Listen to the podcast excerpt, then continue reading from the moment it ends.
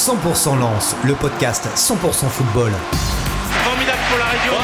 Je suis encore une fois très fier de, de ce qu'ont fait les garçons aujourd'hui. Exploit l'Ansois ici à Wembley. Avec la Voix du Nord, 20 minutes et Weo.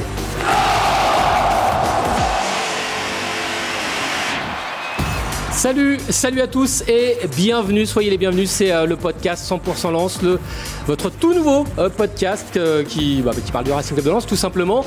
C'est le premier numéro et on est ensemble pendant, une petite demi-heure pour parler bien sûr de l'actualité du club sans et or, un podcast à retrouver, à écouter sur lavoidunord.fr mais aussi sur 20minutes.fr et puis également à visionner, à regarder sur Weo le lundi soir tranquillement chez vous devant votre euh, télé. Alors on va se retrouver tous les lundis cette saison et puis aujourd'hui c'est la première et pour ce premier numéro il y a du beau monde avec nous. Il y a Sébastien Vernier.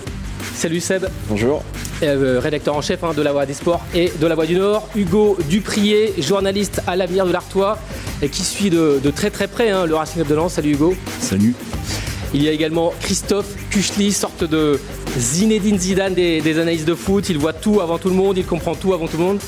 Salut Christophe. Bonjour tout le monde. Et puis également avec nous euh, Laurent Mazur qui euh, suit euh, le Racing de Lens pour l'AFP. Salut Laurent. Bonjour messieurs. Alors messieurs, trois thèmes aujourd'hui dans cette émission. On va tout d'abord faire un, premier bilan.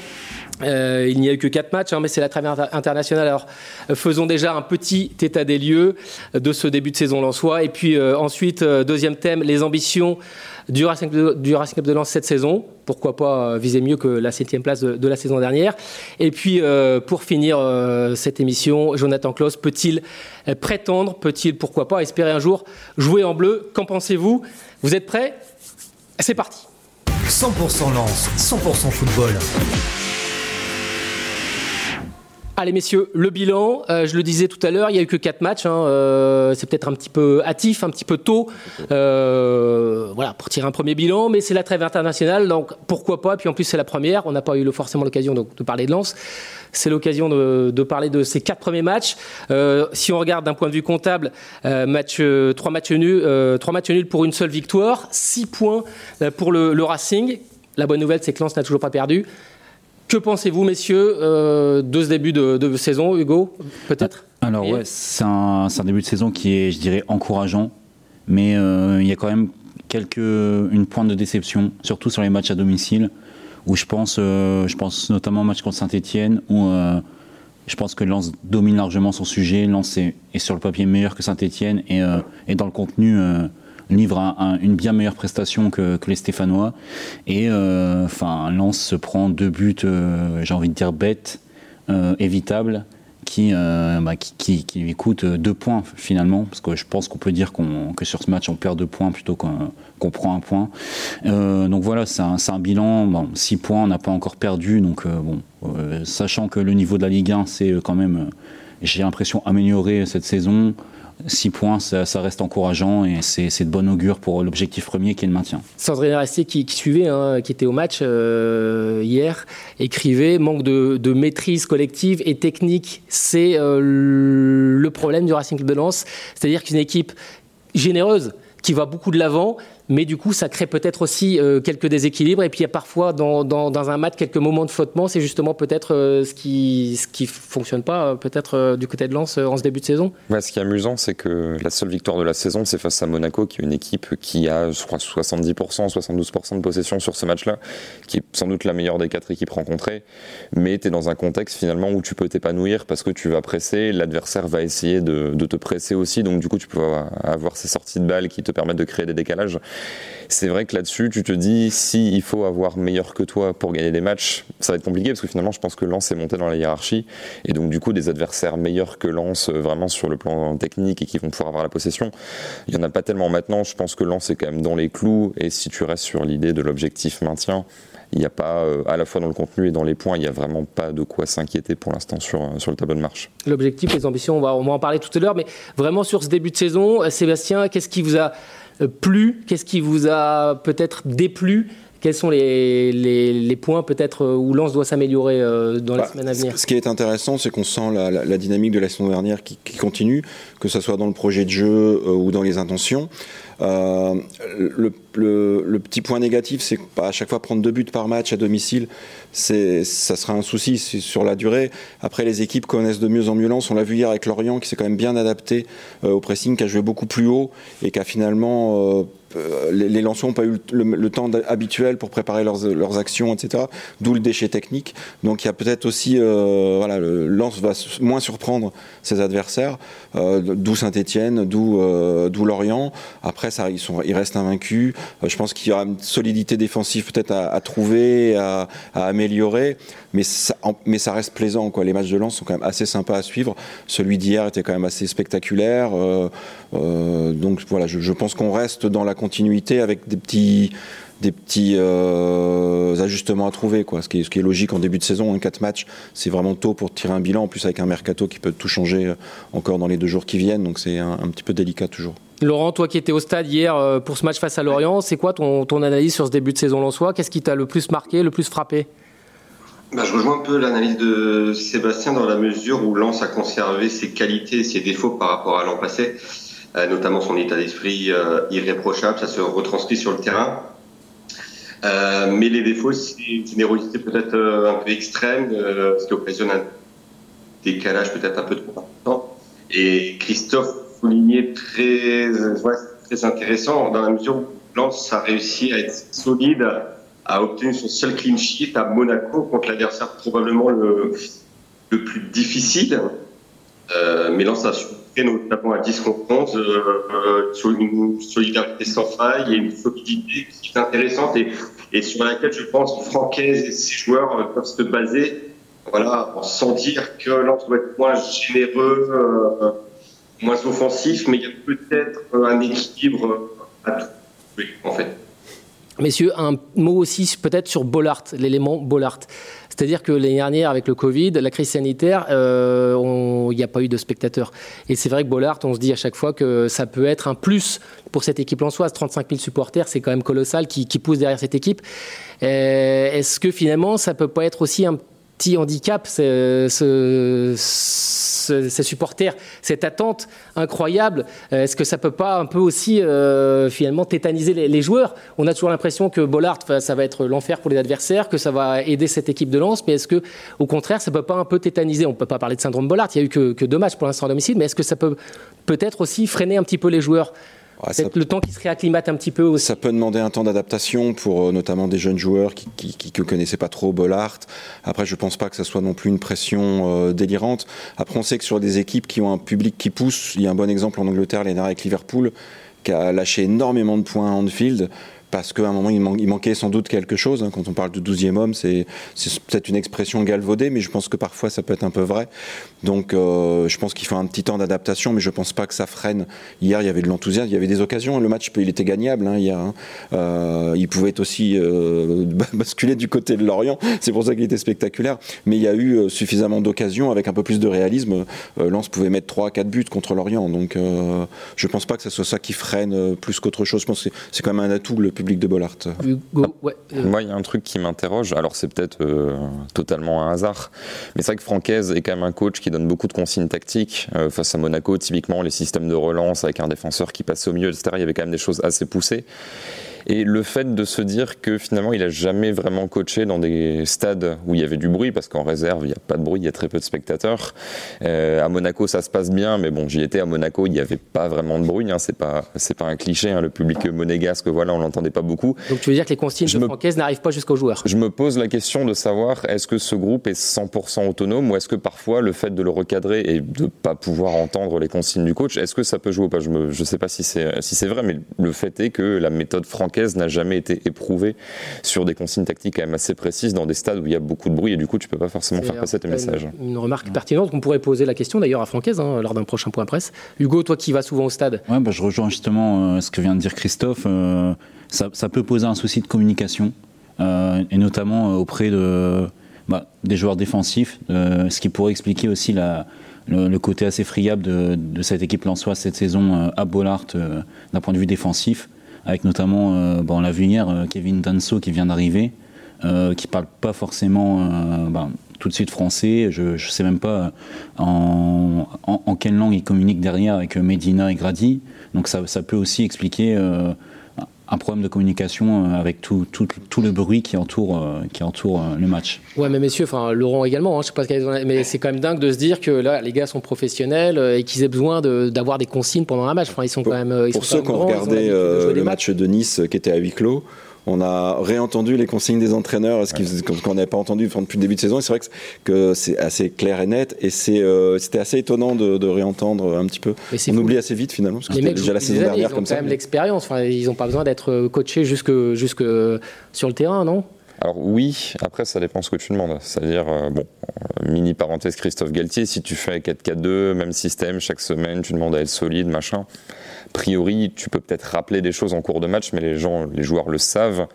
Lance, il y a quand même une certaine volonté sur les circuits de jeu, sur le pressing, d'avoir des modifications qui peuvent potentiellement, avec en plus un groupe euh, relativement jeune malgré tout, ou alors inexpérimenté à ce niveau-là, il peut y avoir besoin de petites adaptations. Ça peut, ça peut avoir un, petit effet, plus donc l'aspect Bollard qui peut avoir un côté peut-être un peu intimidant. C'est-à-dire que je me souviens la saison dernière, à plusieurs matchs où j'étais, je me dis mince, genre euh, le match face à Marseille où Lens euh, égalise, euh, je sais pas, vers la 60e, je me dis si à Bollard, Lens gagne ce match.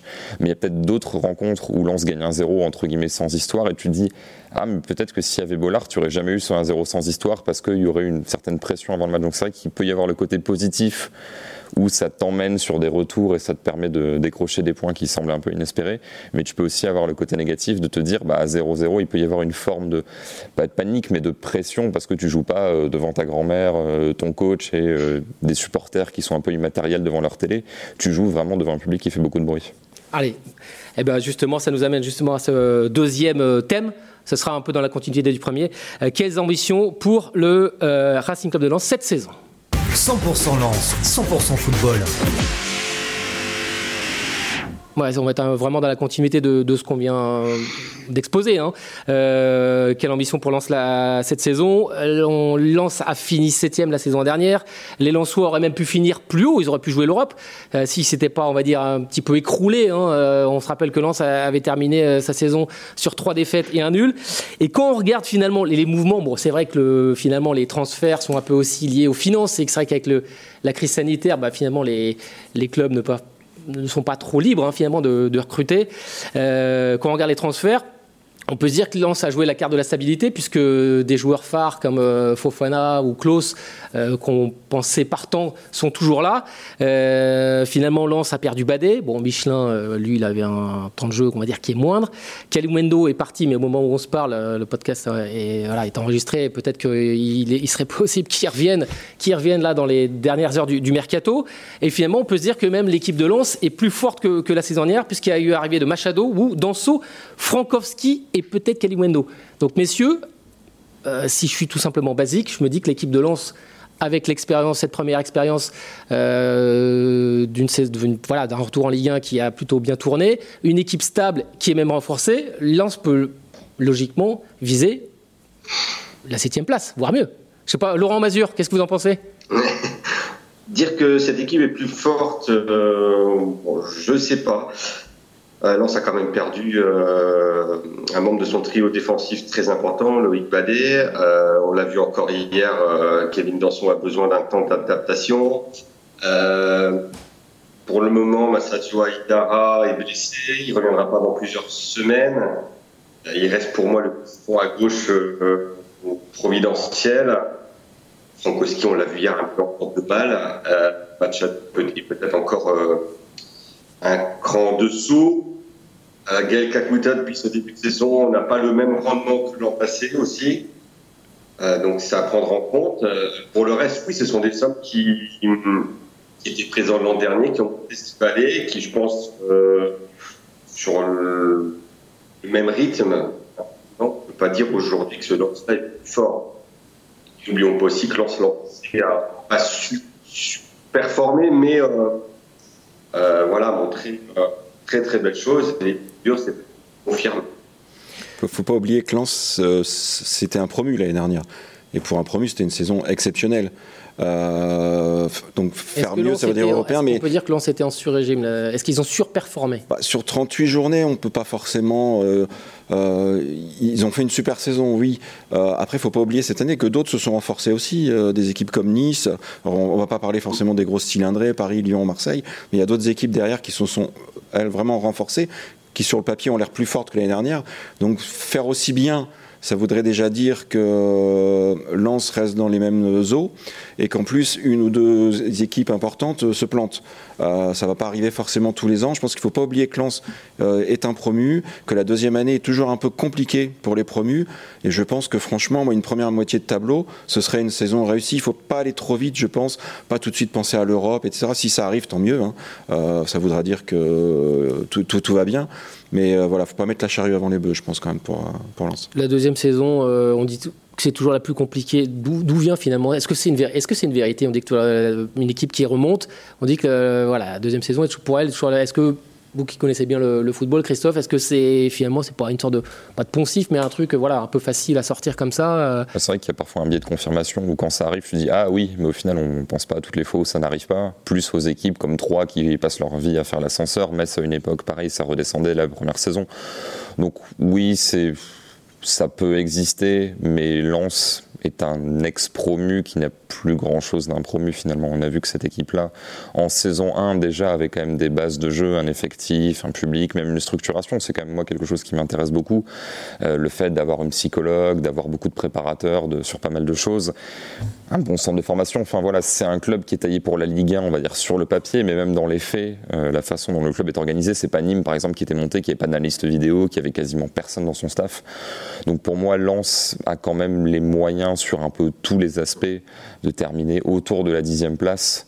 C'est-à-dire que j'ai tendance à penser, après c'est évidemment que mon avis, mais que si tu fais une mauvaise saison, t'es 12e, si t'en fais une bonne, t'es 8e, si t'en fais une très bonne, t'es 7e. Pour moi, il y a sept équipes qui sont meilleures sur le papier que Lens. Maintenant, être dans cette espèce de ventre mou où t'as pas envie de te faire de frayeur et si tout se passe bien, tu peux pourquoi pas arracher une Europe, genre une C4, une C3. Ça peut, pour moi, c'est un peu l'objectif de ce club-là en attendant d'avoir les moyens financiers, en attendant d'avoir euh, le projet pour faire encore mieux euh, quand il y plus de Covid et quand il y aura la possibilité de se renforcer encore un petit peu plus. Hugo, toi qui vas souvent au stade, ton analyse sur euh, la valeur de cette équipe? Bon, on sait que Kakuta voilà, est un joueur précieux, faut qu'il retrouve peut-être son niveau. Fofana, compensé par temps, est un joueur monstrueux. Euh, c'est une super nouvelle, euh, c'est peut-être d'ailleurs la meilleure recrue hein, du, côté de Lens. Sur les arrivées, tiens, peut-être Machado qui était aussi censé équilibrer l'équipe. Parce que c'est vrai que l'équipe l'année dernière penchait à droite. Ils ont recruté Machado pour avoir une équipe plus équilibrée dans, les couloirs. Qu'est-ce que tu penses de cette équipe et surtout des, bah, arrivées Machado, Frankowski ou encore Danso? Bah, je rejoins déjà mes camarades pour dire que qu'une première partie de tableau serait bien. Euh, bah, sur, sur les recrues, euh, je pense que bah, chacune d'entre elles, c'est c'est une pioche plutôt intéressante. Euh, Frankowski, par exemple, on en parlait. sur ses premiers matchs, il, est plutôt bon. Il, délivre, je crois, deux passes décisives sur le début de saison, ce qui n'est quand même pas rien. Machado, c'est ma petite déception. On sait qu'il était très très bon à Toulouse, euh, dans un rôle de piston, un peu comme il a à Lens, mais je trouve qu'à Toulouse, il était bien plus intéressant euh, offensivement que ce qu'il m'a montré pour l'instant. Donc c'est un peu ma petite déception du début de saison, même si euh, bah, la saison est longue et, il a de quoi bah, prouver qu'il a la valeur pour jouer en Ligue 1. Et ouais, je voudrais juste souligner un, point qui, pour ma part, est important. Cette saison, il faudra également compter avec le fait que, que Seko Fofana et que Tchèque Doucouré partiront sûrement à la Cannes donc euh, au mois de janvier, et ça sera, je pense, un point pivot de la saison, parce qu'on l'a vu hier, notamment en l'absence de, de Tchèque Doucouré, euh, Yannick Cahuzac euh, a joué. Il n'a pas forcément livré sa meilleure prestation sous le maillot en soi. Donc j'ai une, grosse crainte au milieu de terrain, et j'espère, j'espère me tromper évidemment, mais les mois de janvier, de février devraient être compliqués. Ouais, toujours des mois compliqués. hein. C'est vrai quand la canne peut faire des ravages. hein. C'est vrai qu'il vaut mieux avoir un matelas de, de points assez confortable pour pour pas commencer à, à paniquer. Euh, la bonne info, c'est sur les 16 joueurs hein, qui ont. C'était une stat que j'avais lue sur les 16 joueurs qui ont eu le plus de temps de jeu la saison passée. 14 sont toujours là. C'est vrai qu'on voilà, on joue la carte de la continuité. Peut-être des joueurs qui doivent quand même retrouver un petit peu le niveau qu'ils avaient la, saison dernière. On pense notamment à Kakuta, hein, qui peut être le, joueur clé aussi de, de cette équipe lançoise. Et puis un joueur dont on va parler, ben, ça serait la transition est parfaite, c'est Jonathan Klaus. C'est le troisième thème de cette émission. 100% lance, 100% football. Allez, Jonathan Klaus qui, euh, bah, qui nous régale, hein, qui nous régale depuis la, la saison dernière. Euh, C'était la révélation. Euh, il continue apparemment sur sa lancée.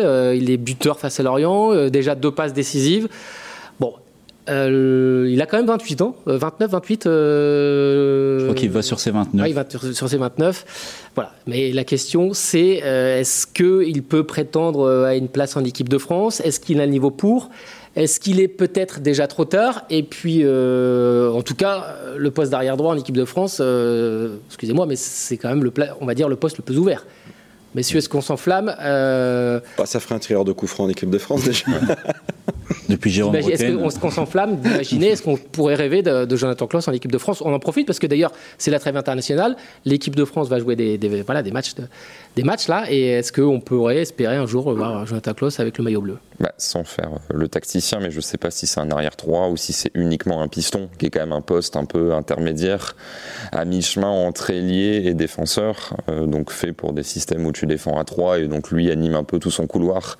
Mais d'ailleurs, ça me rappelle un match l'année dernière, je sais plus lequel c'était, mais on lui demandait Ah, vous êtes passé à 4 derrière, du coup ça a changé les choses, etc. Il a dit Oui, mais en fait, euh, quand on est, mon équipe attaque, je suis ailier et je suis pas défenseur, donc du coup ça changeait pas grand chose d'être positionné un cran plus haut parce que voilà, c'est. euh, finalement une polyvalence euh, que lui a et je suis pas sûr que l'avenir de l'équipe de France soit joué à 3 derrière. Et du coup, je suis donc pas sûr que Didier Deschamps le voit comme étant capable de d'être un joueur pouvant jouer défenseur. Je, je pense qu'il a ce poste un peu bâtard qui est dans des équipes qui disent on joue à 3 derrière, euh, typiquement l'Allemagne par exemple à l'Euro, des choses comme ça. On dirait bon bah du coup c'est limite le meilleur en France pour occuper ce poste-là. Là j'ai l'impression qu'il rentre pas forcément dans les cases euh, de polyvalence et euh, voilà de ce que de ce que voudrait le sélectionneur. Laurent Ouais. c'est ouais, vrai qu'il dans la réflexion de, de Didier Deschamps aujourd'hui, enfin il y a toujours deux choses quand il sélectionne. Il aime bien aussi que des gens aient une, une expérience internationale ou dans des grands clubs. Euh, c'est peut-être ce qui Deschamps peut-être pense que c'est ce qui manque à Klaus aujourd'hui, le, le fait de ne pas être européen, etc.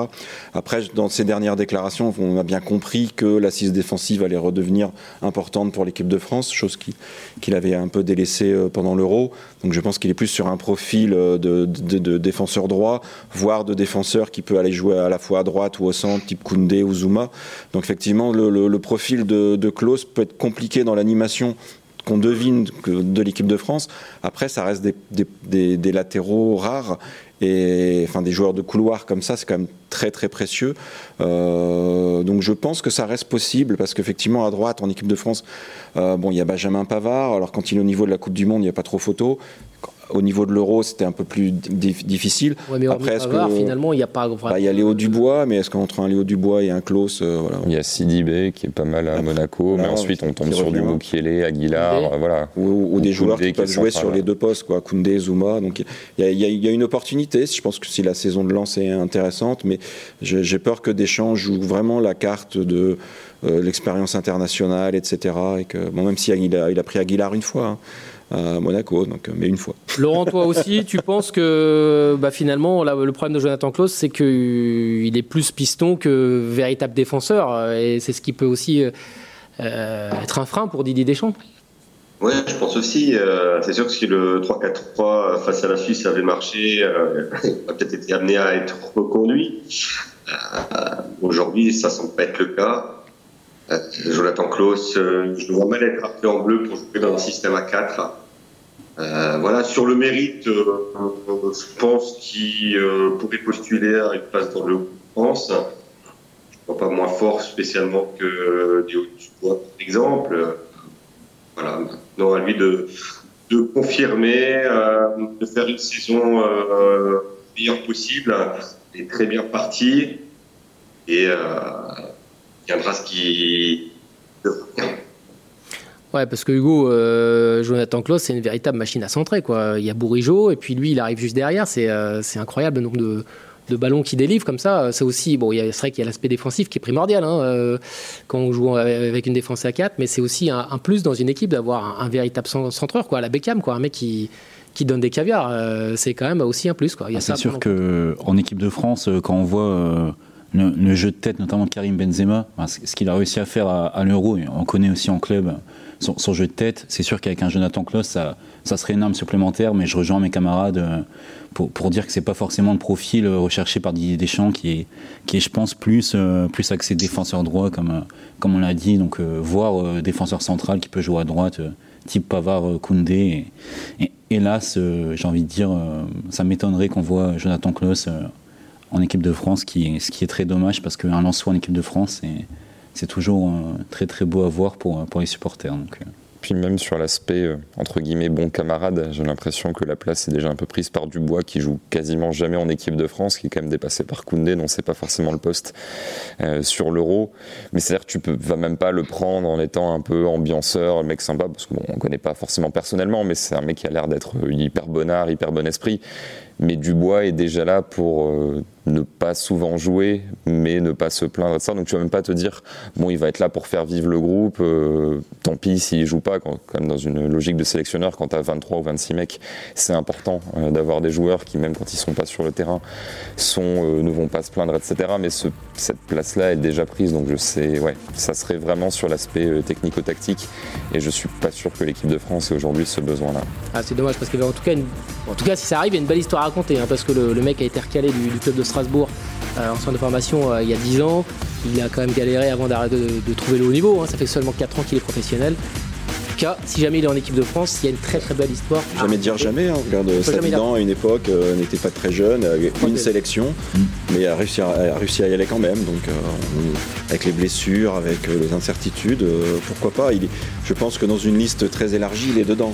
Les préconvocations, par exemple, tout ça, peut-être qu'il les reçoit. Donc après, il, suffit d'un petit peu d'une bonne, d'une bonne opportunité. Quoi. Ok, merci messieurs d'avoir participé à ce premier podcast. C'était un plaisir. On se retrouve, eh bien, quant à nous, la semaine prochaine. Ciao 100% Lance, le podcast 100% football. Très fier de, ce qu'ont fait les garçons aujourd'hui. Exploit soi, ici à Wembley. Avec la Voix du Nord, 20 minutes et Weo.